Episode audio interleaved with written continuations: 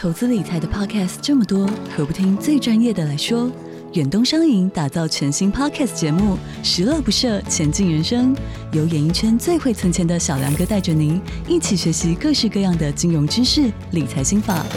从人生历练聊到银行专业，让您财富不设限，快乐不受限，一起理财规划，前进人生。即日起收听节目还有机会抽度假住宿券，详情请点击资讯栏连接。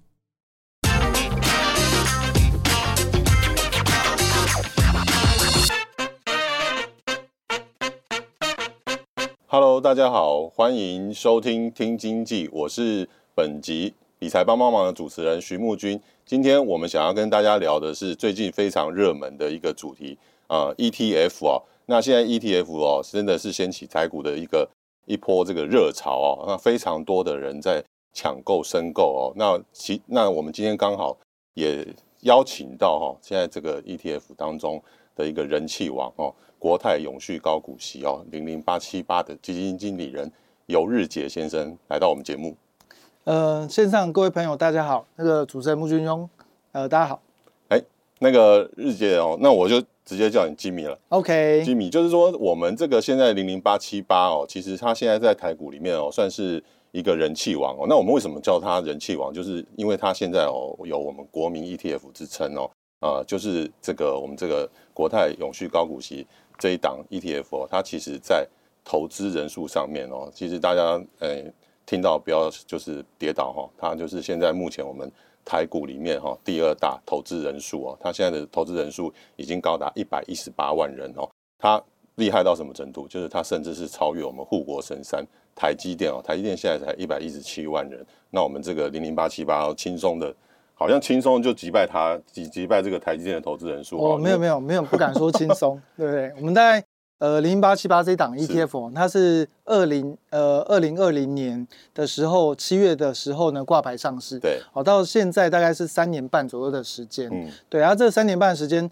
呃，首先要先感谢这个台湾许多的投资朋友，我对零零八七八的一个关注还有认同，是，是对，那也感谢刚刚这个木军兄的一个一个引言哦，对，那这三年半的时间呢，因为呃巴西邦它本身呢是。蛮符合现在投资人呢做一些理财上的一些规划需求哦，所以说这个，然后加上这个 ETF 呢，慢慢成为投资人非常喜欢的一个国民理财工具哦。大家在这个趋势之下，让他的投资人数呢，在过去三年左右呢，成长的算是蛮快的。是，对对对。那确实呢，呃，在过往呢，很少见到说一档 ETF 的商品呢，可以这么快的呃累积它的投资人数哦。目前是有到您刚刚说的。呃，一百一十八点八万，对，那已经超过了台湾的呃股票，像是台积电，对，那目前呢，仅次于所谓中钢，哦，大概一百一十呃一百二十二万的一个投资人数，嗯、哦，那呃确实用人数来看的话，它已经是台湾现在最新的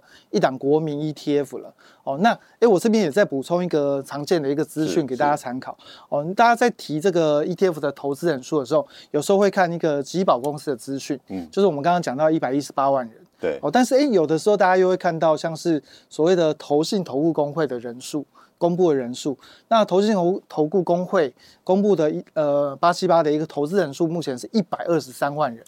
哦，所以是更高的哇！其实用一百二十三万人来看的话，其实已经是也超过中钢，已经是台湾所有上市标的里面，不管是股票 ETF 里面最多投资人的一档商品了。是，对对，我记得我们以前在常常在当记者的时候，常常写稿，就会写说啊，我们每每年有多少股民哦？那时候我记得好像就是一千多万而已嘛。哦，是是是，一千多万。那如果说你你跟台积电还有什么中钢这这加起来，我看可能就是占到。一两成以上哦。哦，对对对对啊，所以说，呃，就是呃，现在的投资人数，呃，在这档商品上面其实是蛮多的。如果说我们投资像八七八这一档高股息的商品的话，嗯嗯、哦，等于你就是跟最多投资人就是站在一起，对，站在一起，然后享有这个比较多的一些讨论的上面的一些讯息。对，这个零零八七八哈，因为我们自己当记者的时候，我们其实写的时候。常常会觉得说，这个这个数字真的是非常的好，八七八很好念，零零八七八。然后，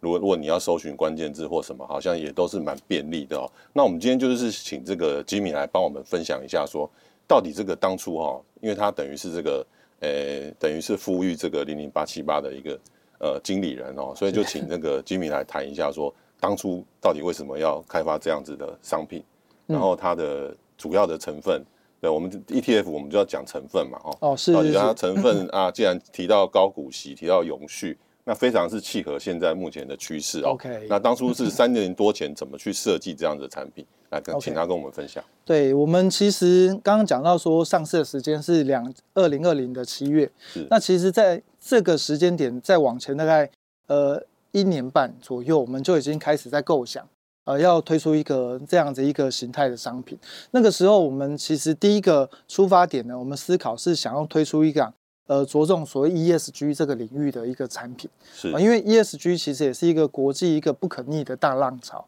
哦，尤其在这个投资的领域呢，其实是越来越多资金已经把它从一个过往是所谓的选配哦，就是哎，我投资我可能呃想要挑获利好、成长高的公司，哎，可是现在呢，呃，ESG 呢是认证一间公司可以做永续经营，对哦，那赚得快、赚得呃暴冲，还不如赚得久。是，然后呃，这个体质良好，对，那所以 E ESG 呢，其实原本就已经是一个大家普遍上一个呃责任投资呢要往前进的一个领域。那所以说呃，我们会希望先呼应这个趋势浪潮，那个时候就先从 ESG 当做一个出发点来做一个发想哦。但是那个时候我们也观察到，其实不管是国外甚至国内，在前后的那个时间点，呃，ESG 相关的商品也已经有。有几档这个类似的产品了，可是呃，不管在人数上啊，或者是它的一个交易的呃热度啊，或是说广度上面，呃，其实就是稍微因为它是一个比较理想性的商品，有点曲高和寡，嗯，我们觉得真的比较可惜了。哦，对，像其实 ESG 呢，我们如果后续有机会，我们也可以提到它在投资的一个绩效上面，其实是。到目前为止，对投资人都有正向帮助，而且又有助于这个呃所谓的企业永续经营，甚至对地球环境也有一些帮助。我们认为这么好的理念呢，它没有被投资人看到，很可惜。是，所以我们就在想说，哎，那怎么样去修正或者说调整产品的规格呢？可以更受到投资人的认同。哦，那我们当然知道，投资人在台湾的话，非常呃看重所谓的领息配息这一个部分。所以，我们就会去从 ESG 的基础上呢，我们再去添加哦，怎么样呃，让投资人呢会更喜欢这个商品？我们就想到说，那我们可以呃添加一些高股息的元素，嗯，然后同时呢，呃，投资人呢可能会有定期现金流的一些需求哦。在呃八七八问世之前，台湾的台股型的 ETF 只有年配息这个概念，对。那从零八七八开始，我们调整成季配息，那这个也是像是八七八的一个创举。好，那第三个，我们是从呃让投资人比较好入手的价格哦，所以我们当初发行价格是设定从十五块开始。哦，这么啊。对，十五块，对，那等于说一万五千块呢，投资人就可以买进。哦，所以说我们是从先从 ESG 做一个发想上的出发，然后再去加入这个台湾投资人会比较呃喜欢的一些元素。那呃这两个组呃特色的一个组成，诶。算是算真的蛮算一拍即合的，嗯，懂，就是认同高股息领这个投资逻辑的这个投资人呢，哎，听到这里面，我们其实也可以同时配置在 ESG 好的投资标的上，其实大家的一个投资的这个热情啊，或者说动力也来得更强。对，哦，那那同时这个八七八的问世，我们刚刚提到说，现在有将近一百二十万的一个股东数。那它其实也是等于说成功的拓展了 ESG 的这样的一个呃责任投资的一个概念呢，在呃推广给台湾的这个市场，让更多的投资人可以普及，然后去呃参与到这样一个投资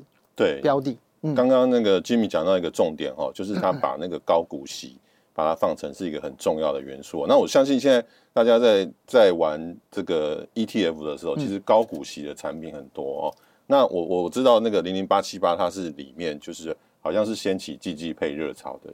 这个。呃、对、我们刚刚讲到它是我们是第一档这个做季配息的一个。那这个季配息跟月配息、年配息到底它差别是在哪里？为什么投资人会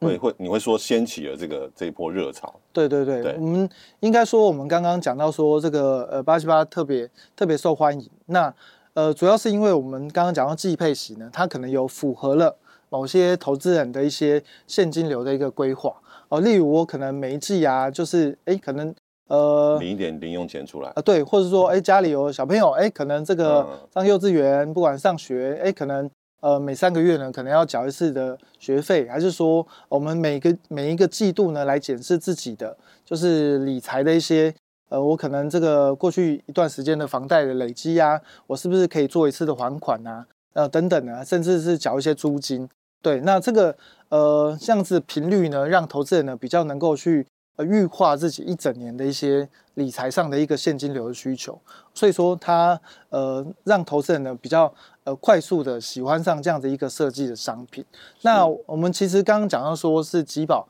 统计的人数，那在二零二三去年底的时候，还有公布一个最新的数据哦，就是说他在把一个我们这个所谓的整个投资人的一个样貌，我们刚刚讲到。呃，股东数呢做一个划分，用年龄层稍微划分啦。当然，这个这个是在不是在说这个什么呃年龄年龄有特别的一个需求，而只是说呃稍微的把这个差别呢呃呃凸显出来，就是年纪比较轻，二十二岁以下呢归纳为学生组，是，然后大概二十二岁一直到五十六岁左右，呃，集保公司呢归纳为是像是上班族，嗯，还有家庭主妇，嗯，哦，因为我们就用年龄层来划分的话，其实零零八七八也都是全部。台湾的就是最多学生族、最多上班族、最多这个呃家庭主妇呢，在投资的一档 ETF，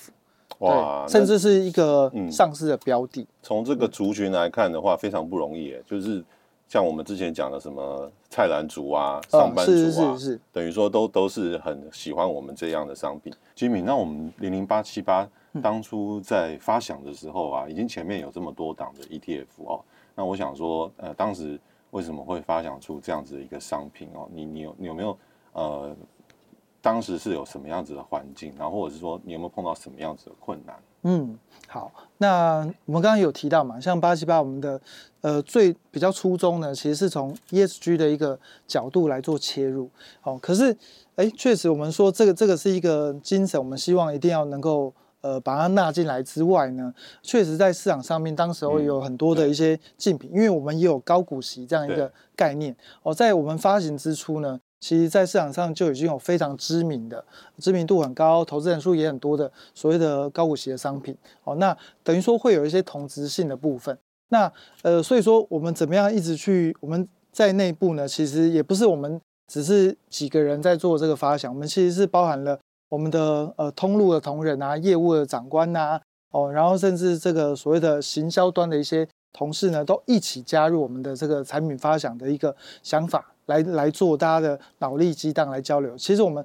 呃最大的一个目标，其实就是希望还是要找到差异性。是，毕竟要能够在市场上面一个商品要能够胜出，它必须要有它的特点，它呢要有差异性。所以，我们除了 ESG 这个主主轴以外，我们也有高股息的内涵。那所以说，我们在高股息这一块要怎么样塑造跟当时候产品的差异性呢？其实，呃，大家就在努力的发想。第一个，我们是想到说，过往的这个高股息啊，都是诉求，我希望能够在呃呃，我我参与了以后，我明年的投资我要领到最高的股息，用那种一年的角度来看，我要领一年的最高息。那其但是八七八的一个我们的希望的说，真正的对。投资人来讲，这样子你每年去追逐最高息的商品，其实你的第一个周转率会很高，因为你要大量的换股。因为今年配高息的股票，可能往往不是下一批明年要配的。第一个，我们换股率会很高。那第二个，到底每年这个配很高的息，到底是不是我们唯一的目标呢？因为我们有提到说，这个其实最更重要的是总报酬。所以说，反而呢，呃，我们整个投资组合呢，它长期配息的稳定性，是我们想要特别去强调的。所以我们会希望从这个呃，不是只单纯追逐一年的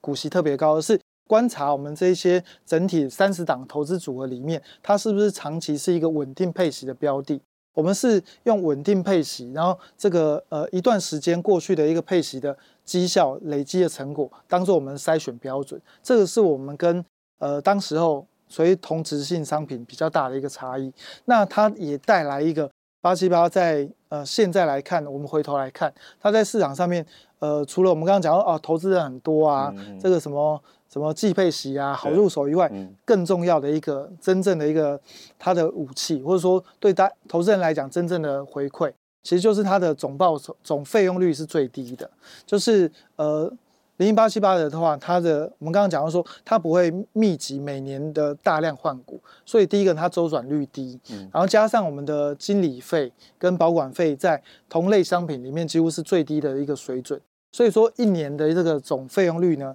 也是呃最低的，就是二零二二年的时候，呃零零八七八的一个全年总费用率大概是零点五 percent。已经是全年度所有的所谓的配息型的 ETF 里面最低的。是。然后，呃，二零二三年就是才刚刚过完的这个十二个月呢，这个我们总费用率再度的下降，只有零点四六 percent。嗯。对，就是说，呃，所以说也是这个整个市场里面最低的之一啊。是。对，那所以说这个其实。也有很多这种所谓的指数化的投资的一些论文啊，还是一些国外的实证告诉我们，这个低费用、低成本是大家长期在做一个指数化，甚至 ETF 定期定额的话，它对于长期绩效的一个累积呢，其实是有非常关键的决定性因素。所以我们也呃认为说，我们刚刚讲到说如何寻找到差异性，然后从这个差异性里面呢，还必须要能够凸显出来，对投资人是长期是有优势的哦。这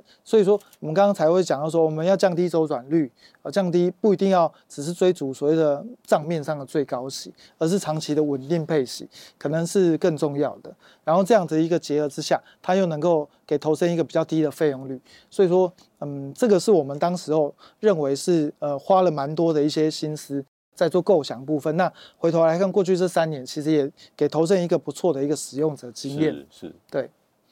哦，这大概就是我们的一个比较，哎，比较大家不为人知的一个秘辛的部分。好，对，呃，这样的商品，高股息的商品其实现在很多。对对对。那为为什么投资人哈，就是说他要疯狂的来买我们买我们这一档，一定有它的原因嘛？好，那对，呃，谢谢哦。那至于呢，为什么呃，我们这一档商品呢，它在众多的这个配息型的商品里面，它也是蛮受到大家的一个重视。嗯，哦，主要我们分析啊，第一个大概是有我们的呃零零八七八呢有三个主要的特性。哦，第一个是它产业的持股呢，相对的是比较分散的。哦，就是说，呃，我们呢，如果说只是想要投资呃所谓的高股息的一个商品的话。而很多呢，它很多的 ETF 它的选股逻辑呢，可能就会只偏向某一种呃产业的商品，要么就是呃传产特别的偏重，要么就是哦金融特别的偏重哦，或者是说呃某些电子类股呢，它有比较高的高股息的一个商品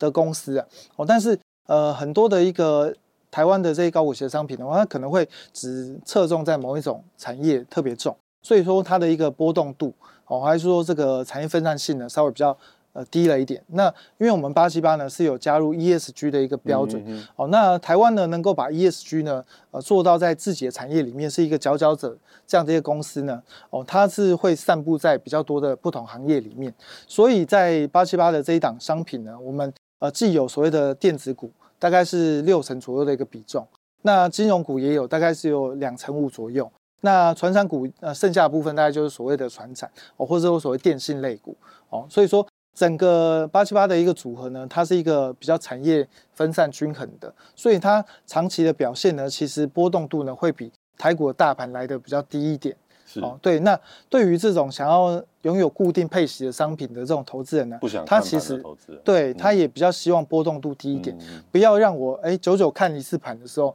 整个绩效表现让我太 shock。对，所以说，呃，那这个产业均衡性呢，也创造这个八七八的另外一个特色，就是我们相对的更水涨抗跌。因为从呃我们上市，我们刚刚讲到说有三年半的时间，我们用一个年度一个年度来看的话，已经连续三年都是打败台股的大盘。嗯，对，就是我们上市以来每年都是有优于台股大盘。大家应该二零二二年的时候还记忆犹新，那去年是二零二三嘛，其实整个股市是有回升。但是再往前一年看，二零二二年，呃，全球包含台湾在内，股市都是大跌。台呃台股当年跌了十九趴多，快要二十 percent。那八七八大概只有跌八 percent。嗯，对。那像去年呢，整个大反弹的时候，台股也是涨了大概二十二十个 percent 左右。那八七八的涨幅呢，是有将近三十九到四十个 percent。哦，对对。所以说，呃，跌的时候呢，相对抗跌；涨的时候又有一个机会了。当然，我们不能说。每年都一定 outperform 大盘这么显著，对，但是用历史的绩效来看，呃，三年呢都有打败大盘，而且是呃跌的时候比较抗跌，涨的时候也有机会参与，所以这种水涨抗跌的特性也让大家相对的会比较青睐这个商品。是。那第三个是说，我们八七八的一个呃长期的配息的一个 record。记录呢是蛮稳定的，嗯，哦，大大概从呃我们上市大概呃半年之后呢，开始呢就一直持续稳定的配息，那每一次呢都有在五趴六趴，那甚至呢在随着价格变化，甚至有机会来到七 percent 左右的一个值利率，嗯，好，那这个是呃我们实际上在过去的三年配息记录里面也可以看到，所以说整个产业的均衡分散，然后这个配息的稳定度，好，以及这个相对水涨抗跌的特性。让八七八在这个众多的这个同质性的商品里面脱颖而出，对，还是蛮受到投资人的一个青睐。嗯，对。你知道这个等于就是把那个什么以前过去我们定存族都把它拉出来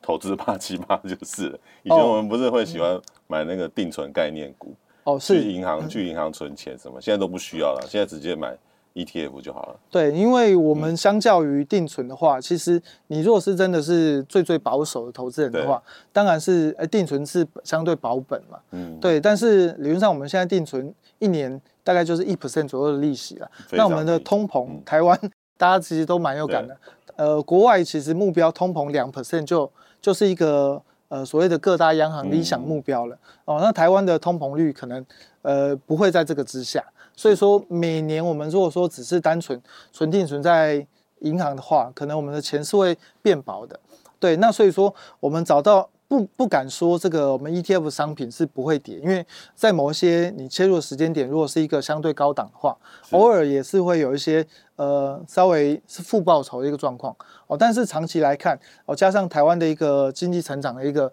呃稳定性来来说的话，在不管在新兴市场啊，在全球来看。哦，都是一个不错的市场，所以我们长期呢参与台股的市场，让我们的资本增值，资本增值的同时呢，又还有一个固定领息的报酬。哦，这样子，所以说确实会让很多投资人呢会去跟所谓定存的商品来比较，然后跟这个所谓的某一些保单，因为也有一些呃保险商品也是类似诉求商品来做一个比较。那确实，大家会在这不同的理财工具里面去挑选最适合自己的一个选项。是，其实我们看零零八七八哦，它是。已经成立超过三年了，那这个三年的时间里面，其实大家可以呃了解说，这三年其实就是疫情嘛。嗯，没错。那等于说我们在疫情里面受到的这个影响也比较小，是不是？呃，对对对对，对，疫情这个、嗯、这个时间，呃，对，感谢这个。你选的日日期，你选的那个时间点刚好就进入了疫情。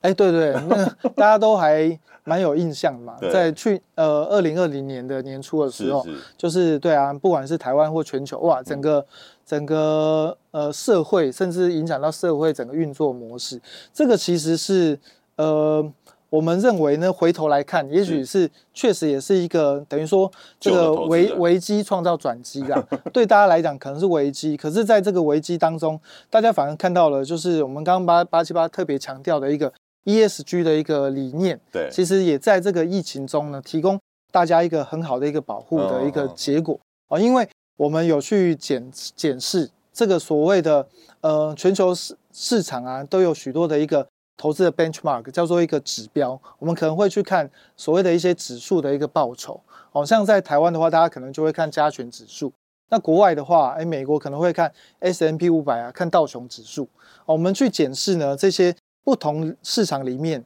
这个哎，一般大家常呃呃比较耳熟能详一些指数，跟有 ESG 版本的指数呢去相比的话，哎，在疫情间呢，ESG 版本的指数其实都是胜出的。嗯，哦，就是说，呃，确实这个疫情呢，造成一个呃企业的经营上的一些突然间的一些就是挑战，挑战，然后可能说，哎，呃，人员不能过度集中啊，哦，然后可能说。呃，各个厂办的工作人员要分散啊，居家办公啊，哦，它变变成一些企业变成要有很好的一个应对的机制，刚好就是对未来再有一、哦嗯、对，那甚至我们有听到一些某些国家啦，可能是它是比较开发中国家哦，甚至有些公司它是不顾疫情，当时候一开始疫情爆发的时候，还是勒令这个公司的员工啊要来这个呃工呃厂办上班，它有一个集中的风险。那确实呢，也造成了某些就是疫呃疫情的一个一个爆发。那这样的一个公司呢，它只是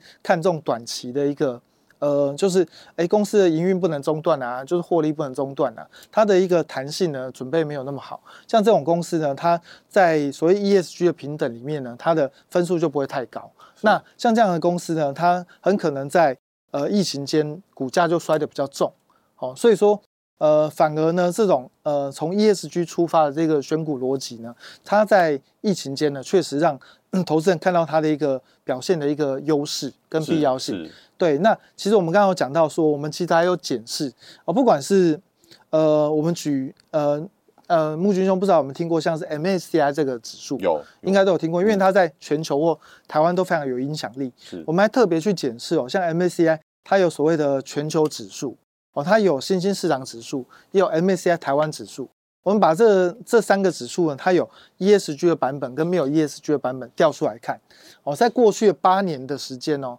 过去八年时间，这三三个大领域的指数呢，ESG 的版本报酬率呢都是优于没有 ESG 的版本。嗯，好、哦，那大家可能会觉得说，哎，它会不会是某个年度特别的，呃，某一个性质特别 outperform？哦，那可能才造成过去八年累积的报酬是 ESG 的版本胜出。所以我们还特别呢，每一年度都分割开来看。我们看到说，呃，过去八年里面呢，只有在像是全球指数或是新市场指数里面，哦，在某一个年度 ESG 的版本是小幅的落后给没有 ESG 的版本，其他的年度里面呢，都是 ESG 的版本比较比较胜出。那在台湾的话，则是八年过去八年里面，呃，MSCI ESG 台湾指数呢，都比 MSCI 台湾指数没有 ESG 的版本来得更好。哦，那这个就看得出来我们。呃，这个趋势呢，其实是渐渐在对投资人在呃投资上呢带来一个相对比较显著的优势，因为它并不是只是偶然发生的，而是一个蛮有稳定性是在发生的过程。用过去八年来做一个检视，哦，甚至我们再把波动度加进来也是一样，用报酬率除以波动度得到所谓夏普值。嗯，哦，这八年在这个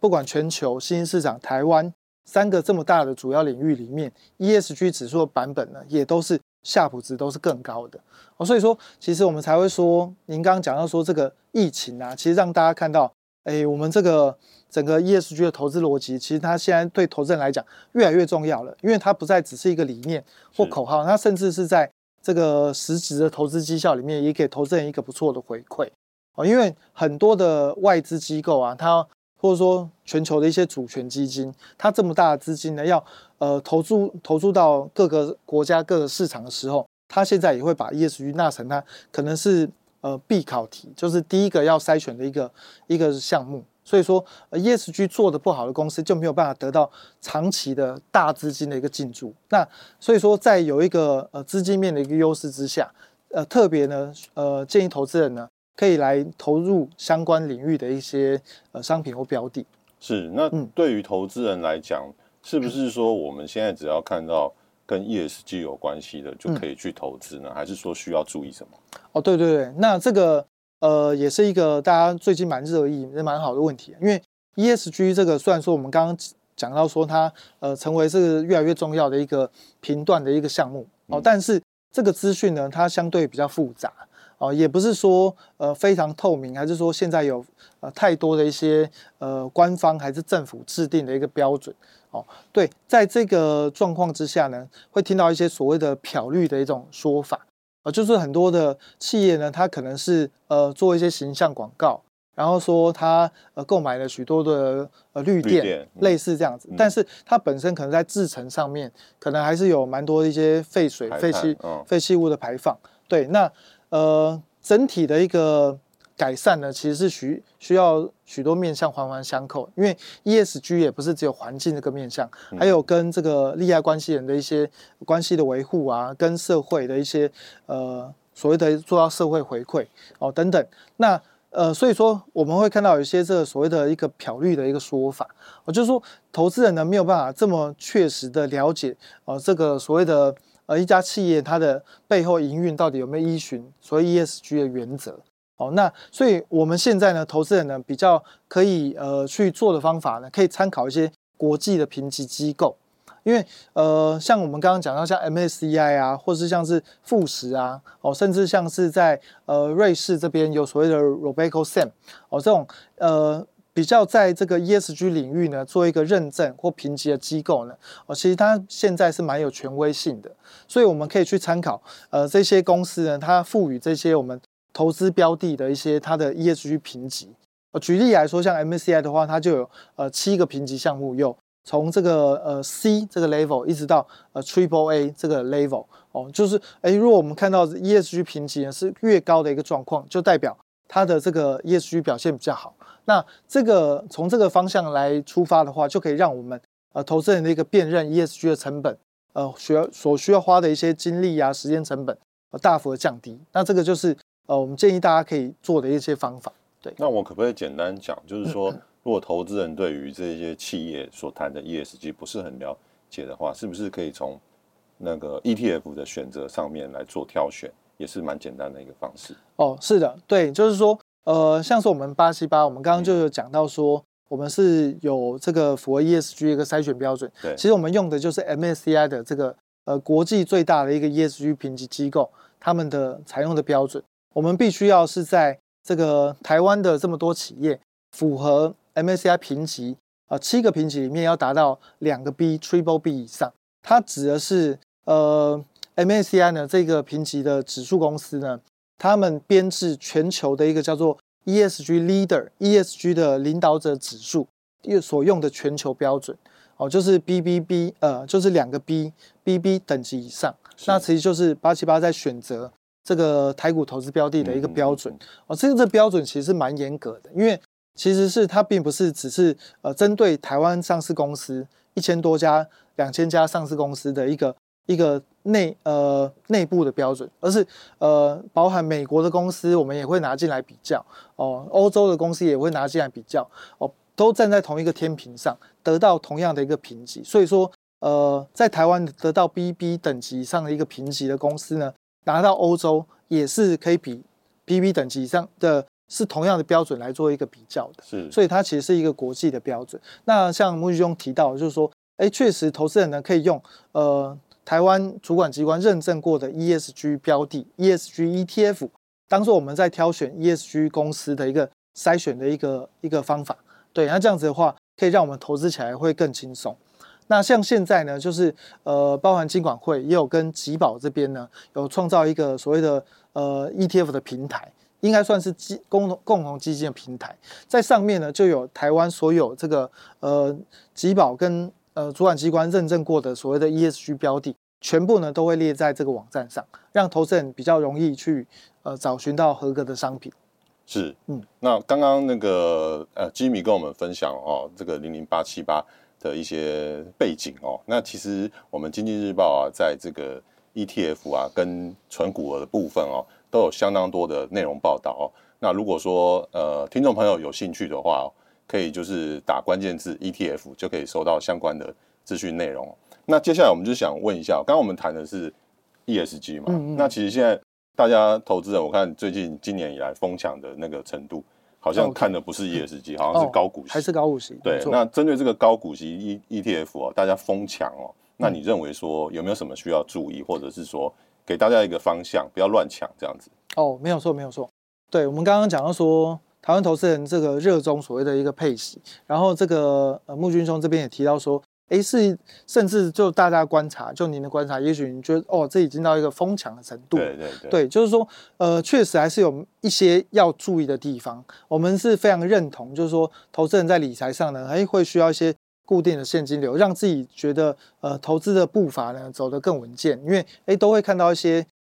等于说，呃，投资报酬一些进账，哦，让我们的更愿意长报。我们认为这个配息型的商品给投资人的一个呃长期投资带来一个最大帮助，就是让大家相对更抱得住。因为大家以前都会讲说，啊，我们要做一个长期投资，嗯、长期投资诶可能会比短线冲来冲去进进出出来的呃更理想。呃，对，但是呃只是说的容易，但是做起来常常有些人不容易做到。因为我们的长期投资的一个过程中，我们的绩效的一个浮动的幅度其实还是蛮大的。对，啊，有可能我一年哎不错，绩效我们赚了二十几趴、三十趴，哎，可是有的时候一年也是呃绩效可能会拉回在二十趴，在拉回二十趴的时候，大家的这个心态可能就会有很大的起伏啊，就是说啊，我好不容易赚三十趴，我现在又亏掉二十趴了，我是不是要赶快赶快出场？嗯，哎，结果在某一个我们受不了的当下出场以后，哎，下一个下一波的多头又来了，又来了，对，那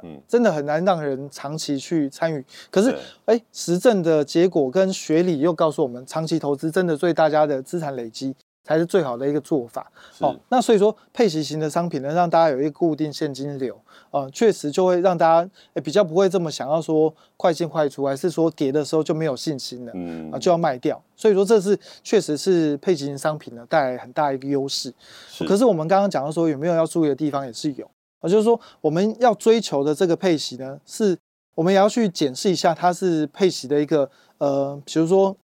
配息的水准，呃，是不是一个合理的状况？然后，呃，是不是我们一定真的很需要一个非常高频率的一个配息的所谓的频率？哦，那这两个这两个点，我们要怎么样去怎么样去检视呢？其实我们还是可以从一个呃，就是可能从一个比较类似这个金融这个长期的。呃，资本上长期的发展来讲起，就说，哎，但呃，项目军雄，我跟您换，我跟您请教啊，嗯，您觉得为什么，哎，某些这个上市贵公司呢，它会有这个所谓的一个配息的一个，会有这个配息的这样一个动作，嗯，甚至说原本是一个比较像是年配息这样的一个行为，像台湾大部分的上市柜公司还是都是年配息嘛，哎，你觉得为什么上市柜公司会有一个配息呢？为什么我们呃？经营一间公司会有一个分红，哎，配息这样一个结果呢？就是要、嗯、要要挽住我们的心啊！对啊，没有，对对，我觉得应该说，应该说这个台湾呃，全球的一个现代的一个所谓资本市场，有所谓的集中交易市场嘛。对、嗯，像我们现在买的任何股票，像台积电，它就是一个集中交易市场。而我买到一张，我可以卖给你，嗯、就是我的股份呢，能够充分的流通，很方便流通。可是。呃，并不是一开始在全世界就有所谓集中交易市场吧？嗯，对，任更早期的几百年前，其实也许就有类似呃一个公司的理念或概念。那我投入一间公司，我是不是要出钱？对，那我想要它经营赚钱，那而定期我赚到的钱呢，我可能我怎么样去实现我的这个获利？对不对？第一个，第一个，要么我就要把我的股份卖掉啊。我当时我卖给你，现在有集中市场，当然很好卖。但是在早期可能并不容易卖出，对对不对？你的股份并不并不一定很好卖。那哎，那我又想要 长期经营，比如说，就算我们是开餐厅，也算是经营公司嘛。对，那我投入了这样的一个本金，那我当然会需要它赚钱，我还是需要拿回一些获利，对不对？对。那所以说才会研发出来、衍生出来，各个公司会有一个配息的行为。所以说，呃，这个然后加上现在呢，还有所谓的大股东。台湾其实有规定，我们就算有集中市场了，可是大股东可不可以随便卖股票？不行，大股东其实不能随便卖股票，所以大股东他们的投入这么多的资金在一间公司上面，他们也需要有一些资金回馈啊，他们也需要有资金的运运用所有的需求都一样，所以说才会说，呃，确实每一间公司会有一个配息的行为，对，那这个就是为什么，呃，其实每个人都都是需要配息的。所以也会有一个说法说啊，我们这个哦，这个什么配息的商品啊，呃，其实都是没有没有效率的。哦，甚至有的说的比较特殊，他说这个很多配息商品都是呃垃圾，不值得投资。其实这个说法又有点太过偏激。太武断了哦！其实回归到一个我们经营间公司的一个每个人这种股东的角色，其实他还是会需要拿回一些资金本金嘛。对，所以本来就有配息的行为。那我们买配息型的商品，只是把这个我们参与的每一间公司它的配息呢做好一个整理，然后再回再回呃分配回给投资人哦。所以说，其实第一个配息的商品呢，有它的一个必要性，也有它的一个逻辑性。对，哦，这是有需要。可是。呃，过度的配息，哎，我们这边又要再探讨一个，呃，配息它是有必要，但是过度的配息是不是有必要？大家就要去思考。我们会呃探讨所谓的殖利率，一间公司今天配息如果五五趴，哎，大家可能觉得不错，啊、呃，配息七趴，大家可能会觉得更好，对，配息十趴，哎，也不错，嗯，嗯，那如果哎，那这样，呃，以此类推的话，是不是越高越好呢？是，哎，真的吗？如果我们今天配息二十趴呢，是更好吗？我们今天如果配息五十趴，对我们股民来讲，对配息五十趴，嗯嗯，但是理论上配息是什么样的一个概念呢？嗯、理论上配息五十趴，等于说我们投资的资金，它这间公司就还给我们五十趴了。那我们持续投资在这一个行业、这个领域的资金，是不是就只剩下百分之五十？嗯，它并不是说配息了我投资一百块，他配息五十块给我，嗯然后我剩下的五十块，呃，明年来看就又回到一百块。嗯，这个是要等这个公司呢，必须要有很好的一个经营绩效，它的股价才有机会涨上去。嗯所以过高的配息呢，其实是会让我们投资本金有一个很大幅度的一个下降。嗯所以配息其实还是有它的合理性，并就就像比如说我投资一百块，那干脆干脆这间公司就配给我九十块，配给我们一百块，这样子你觉得你觉得是好的？我们是理理性的投资人，对，所以说并不是越高越好所以说大家还是要从这个呃角度呢再去做一些深入的思考。其实对投资人来讲，配息率越高是越好的，但是也是要，当然也是要考虑公司的营运状况啊，对对对其实大幅度的一个配息，其实就有如是一个变相的减资的啦。没有错。所以说是在呃经营上是比较少见的。嗯嗯哦，那其实而且话又说回来，如果说为什么台湾其实台湾在全球的市场里面对于配息的一个偏好度呢，可能是相对来的更高。我不知道木君兄有没有这种感受？有可能在美国不一定大家这么热衷所谓的高配息的商品。嗯哦，可能它是一个有一个族群喜欢，可是这个所谓市值型呢，重视成长的一些公司或是 ETF 呢，其实更多人青睐。那主要是因为我觉得这个又可以呃讲到一个蛮有趣的一个观点，其实是中英文的一个差异，造成大家大家在这个配息的一个感受上的一个不同。哦，其实，在英文呢，在台湾人在呃中文呢都叫做配息，对不对？对那我们存在银行叫什么？领到那个叫做利息。利息对，在股市我们拿到叫做配息，对大家对它的看法一样都是息，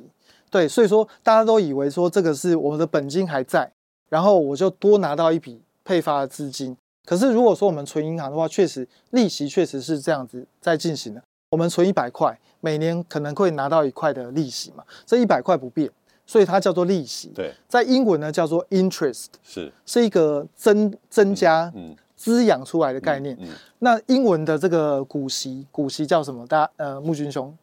还是说大家不知道知不知道？其实它叫 dividend，对不对？大家应该都知道 dividend，dividend 在英文是什么什么逻辑？嗯英文是一个切割的概念，dividend 就是一个大家如果说对对切出来对对，是是切割的概念。嗯对，在英文呢，它就不是 interest，它是 dividend，它是切割出来的概念。所以说，呃，外国的投资人呢，对于股息，它其实是并不是我凭空赚到的一个一一个钱。大家有这个逻辑，就是如果说我们是领取利息的话，它确实是呃另外多出来的一块钱。可是股息配发一块钱，它并不是我们不不并不能够化为一个等号，是我们赚到的一块钱。哦哦，对，嗯所以说台湾投资人呢，因为它都叫做息嘛，可能会因此认认知为它就是我们稳赚的哦。大家这个逻辑上面就要去辨认一下。所以说，刚刚说我们投资股票一百块，它配息二十块，是不是我们稳赚二十块？对其实不是哦，它只是说一个 dividend，它只是把我们的投资的本金里面呃归还了我们二十块，但是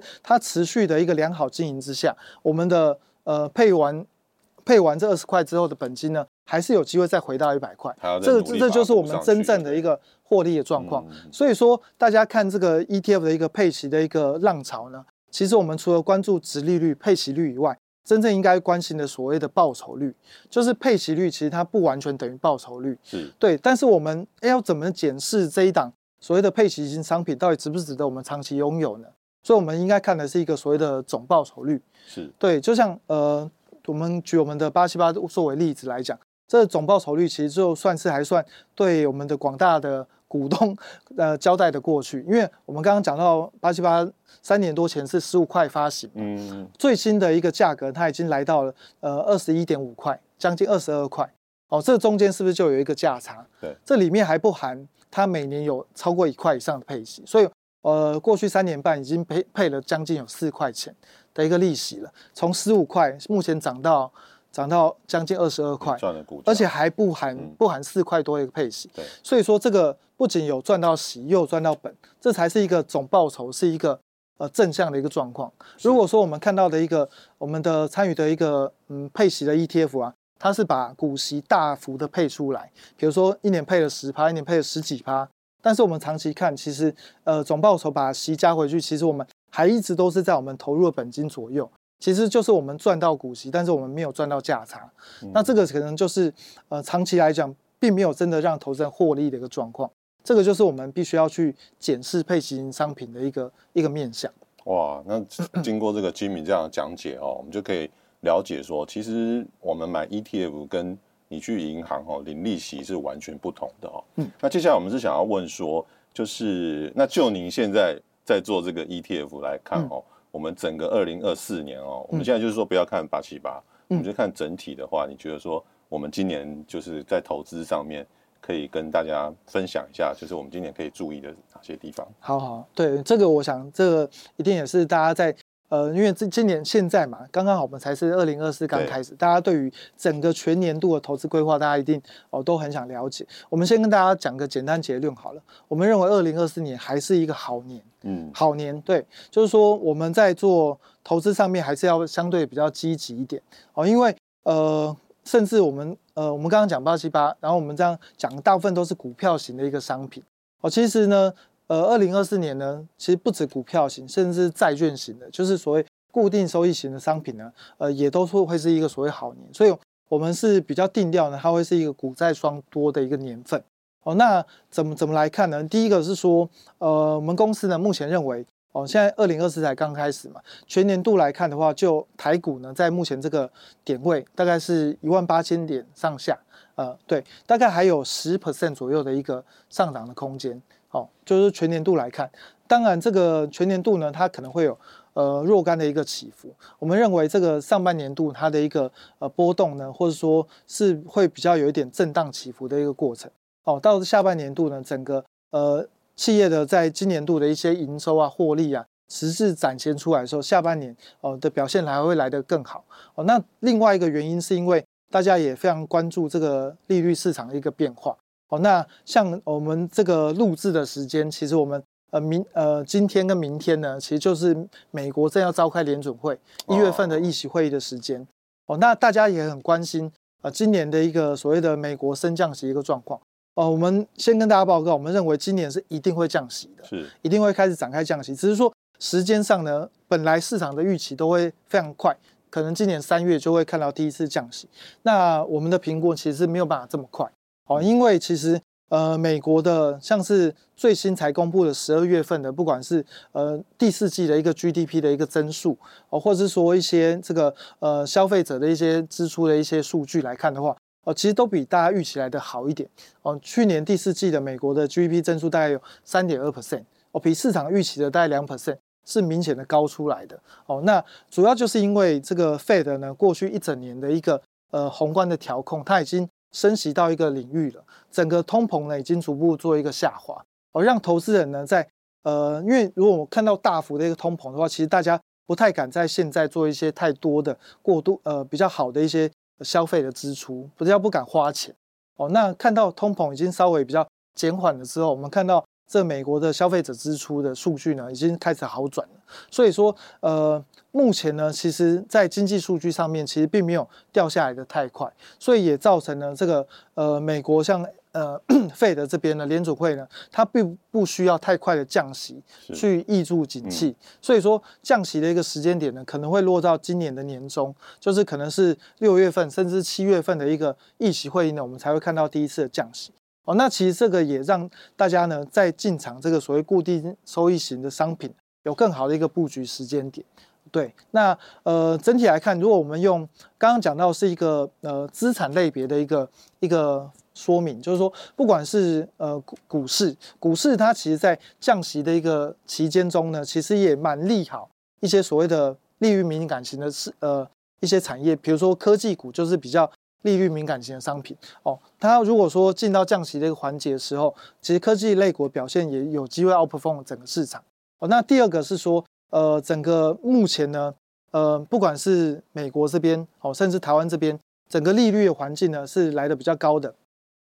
哦，这个其实也是有利于金融业，因为银行呢，像这个银行类股呢，它必须要在这个所谓比较高息的环境下，可以扩展自己的利差。所以，我们今年来看，整个金融股这个领域的一个呃，它的一个获利表现，其实也会比去年的回温很多哦。所以说，它的一个呃呃，就是比比如说银行的这个利差可以扩大，加上寿险业的整个全球的一个投资在股债是回升的一个状况下。它的获利也会回升。所以今年金融股呢，其实是也是蛮值得期待的。哦，那我们刚刚讲到科技类股也不错，所以整个今年的格局呢，会是一个金融打底。就台股来说，哦，金融打底，然后科技或是 AI 主攻这样的一个一个。